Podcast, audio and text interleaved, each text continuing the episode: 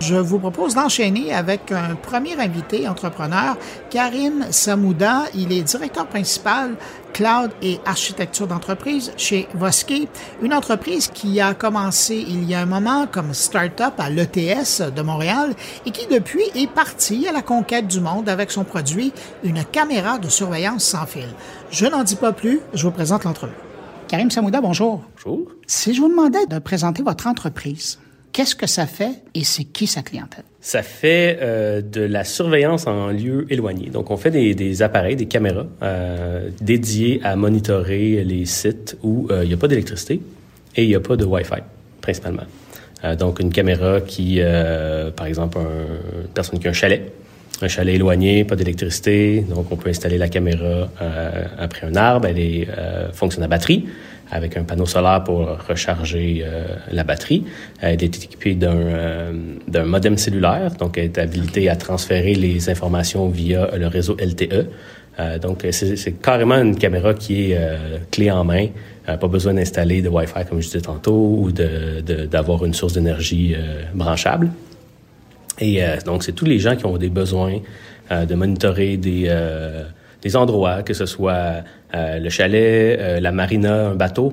Euh, ça peut être un chantier de construction, tu te fais construire une maison, il n'y a pas encore d'électricité, il n'y a pas encore d'infrastructure de, de, connectivité, donc la caméra s'installe très bien dans ce contexte-là. c'est le genre de, de, de, marché et de clientèle qu'on a. Euh, on a aussi le monitoring des qu'on appelle zones éloignées dans le contexte de la nature.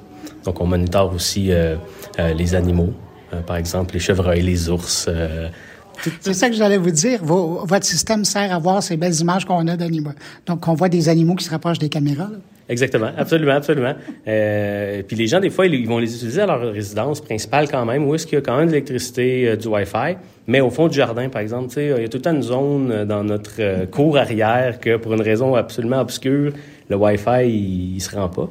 Ben, nos caméras, ils permettent de se rendre là facilement euh, donc, si euh, tu as du réseau sur ton téléphone, tu es capable d'accéder à l'Internet dans le fond de ta cour avec ton téléphone, notre caméra va fonctionner là. C'est facile à comprendre aussi pour nos clients dans ce contexte-là. Puis en fin de marché, vos clients, on les retrouve euh, dans quel coin? On vend dans plus de 50 pays. Euh, donc, c'est international. On vend partout dans le monde. En fait, euh, la majeure partie de nos parcs de caméras sont installés en Amérique, donc aux États-Unis, Canada, mais on vend en Europe, euh, en Asie, en Afrique, on vend dans, dans, plein, de, plein de régions. mais oui, effectivement, les États-Unis, c'est un gros, gros, gros marché chez nous. Et là, expliquez-moi en quoi l'info nuagique vient vous aider dans vos opérations. On a combien de temps? On va prendre temps. non, je vais essayer de faire ça euh, relativement euh, rapidement, mais euh, en fait, je vais ramener ça à 2019. 2019, euh, ben, en fait, Vosker est né en 2018, mais le, le, le, move ou le déplacement vers, le, vers l'info est arrivé en 2019. on n'avait pas nécessairement le volume de clientèle qu'on avait à l'époque qu'on a aujourd'hui, mais on l'anticipait.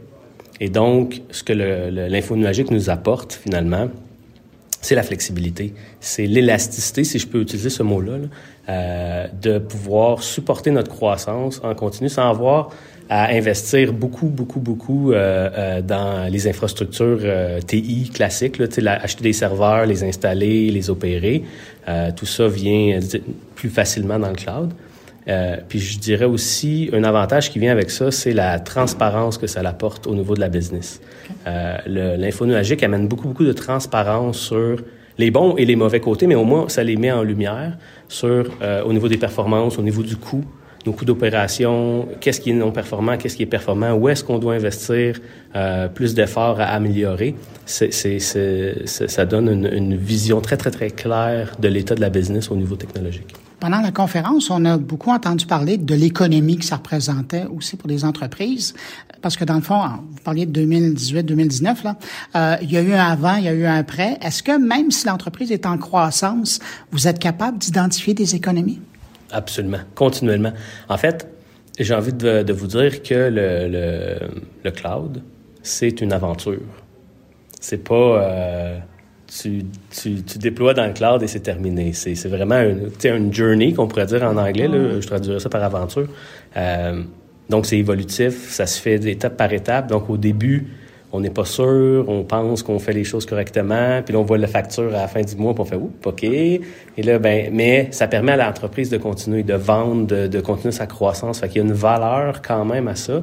Les coûts sont pas exorbitants. Il faut quand même utiliser la transparence que le cloud nous donne pour savoir où nos coûts s'en vont. Puis à mesure qu'on avance, à mesure qu'on euh, euh, est confortable avec le cloud, bien euh, là, on optimise nos coûts. Donc, tout ce qu'on a entendu aujourd'hui au keynote de ce matin sur les, les, les, instances Graviton, par exemple, qui est, pour rentrer trop trop dans le technique, mais qui nous permet de garder les mêmes performances d'application, donc nos, nos, nos clients ne s'en rendent pas compte.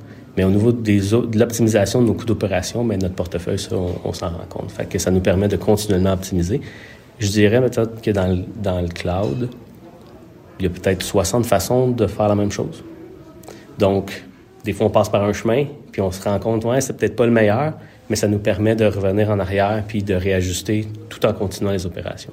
C'est sûr que si vous aviez acheté des serveurs puis après de les revendre pour en racheter d'autres, ça serait plus compliqué.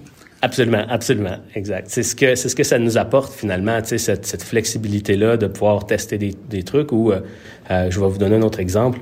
Euh, je dis, on, on vend dans 50 pays, donc on a des clients en Europe, on a des clients en Amérique, l'endroit où on géolocalise nos, nos, données est important aussi.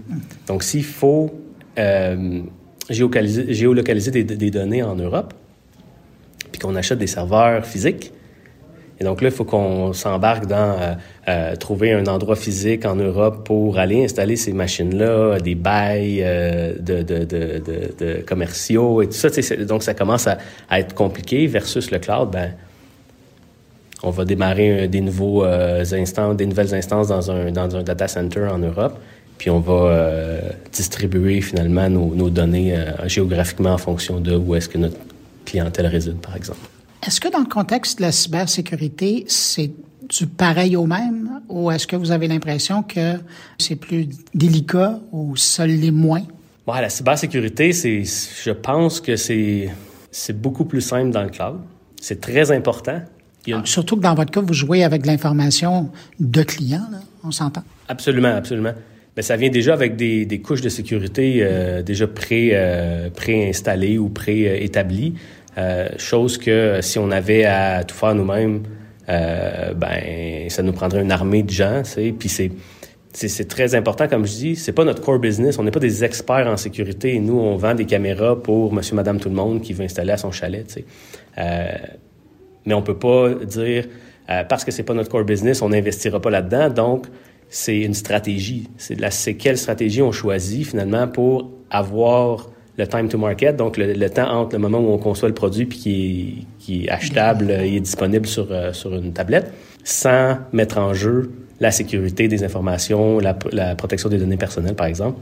Et donc, ben, on, utilise les, euh, les, euh, facilités finalement que le cloud nous donne par la sécurité qui est built-in, qui, vient euh, de facto avec le service, puis on rajoute les couches de sécurité qui sont propres finalement à notre euh, modèle d'affaires, par exemple. Euh, précédemment, vous avez fait référence aux keynotes, aux présentations qui ont eu lieu ici. Est-ce que vous, comme euh, entrepreneur, vous avez vu, entendu des choses qui vont vous aider dans le développement de l'entreprise, des nouveaux services là, notamment qui vont être disponibles au Canada euh, ou ailleurs, qui vont vous aider à grandir? Oui, absolument. Il y, en, il y en a toujours. Puis c'est ça qui est impressionnant d'Amazon Web Services, c'est la capacité à démarrer des nouveaux services continuellement. Euh, on parlait de data, euh, tout ce qui touche au, au lac de données.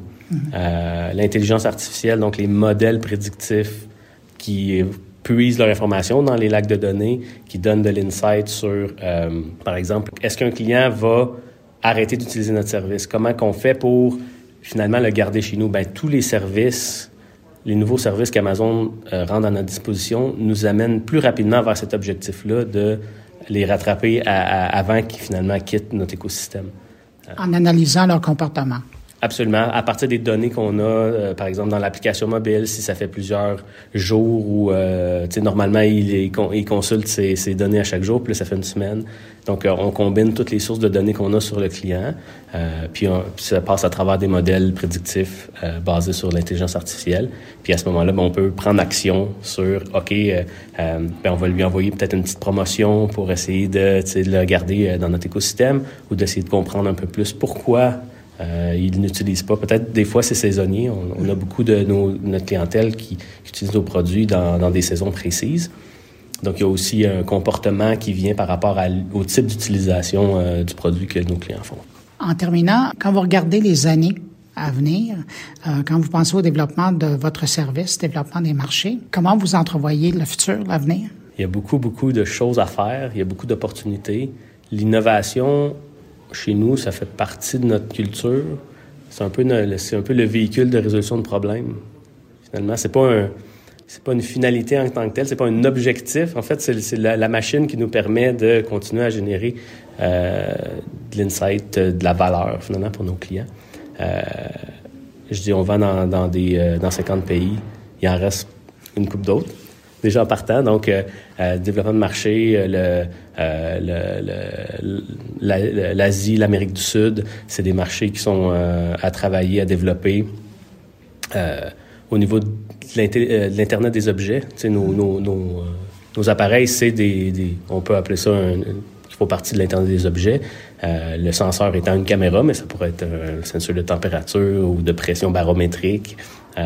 Donc, bonifier notre écosystème, avoir aussi euh, beaucoup de, de, euh, de capacité à l'interopérabilité des, des, des, appareils dans notre écosystème.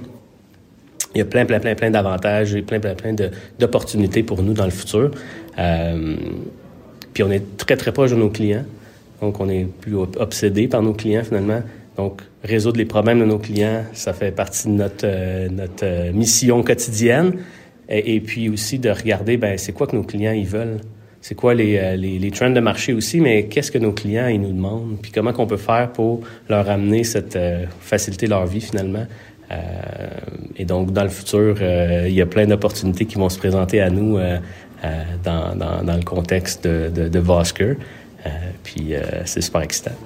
Puis si je vous rajoute à ça la 5G, puis le déploiement, parce que là, on parle, on dit que 75% de la population est couverte, mais on s'entend que vous, dans votre clientèle, les zones où ils doivent être présents, euh, c'est pas les zones les mieux desservies.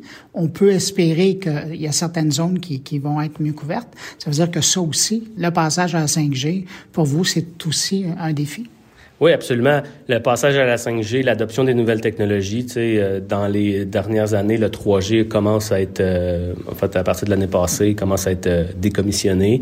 Donc, ben, la 4G et actuellement LTE, la, la, technologie qui est utilisée, la 5G qui s'en vient. Donc, nous, il faut qu'on fasse la veille technologique, qu'on s'assure que nos, nos appareils sont prêts à, pour la 5G dans un contexte mondial. Encore là, on le ramène toujours à... Ça marche pas juste au Canada ou aux États-Unis, il faut que ça fonctionne en France, en Allemagne, euh, en, Australie. Euh, et, donc, euh, et donc, ça aussi, ça nous demande d'être très, très, très créatif dans notre processus de, de design pour simplifier finalement, ben, un, la façon qu'on aborde le, la conception de produit, mais aussi qu'elle soit simple à utiliser pour un client.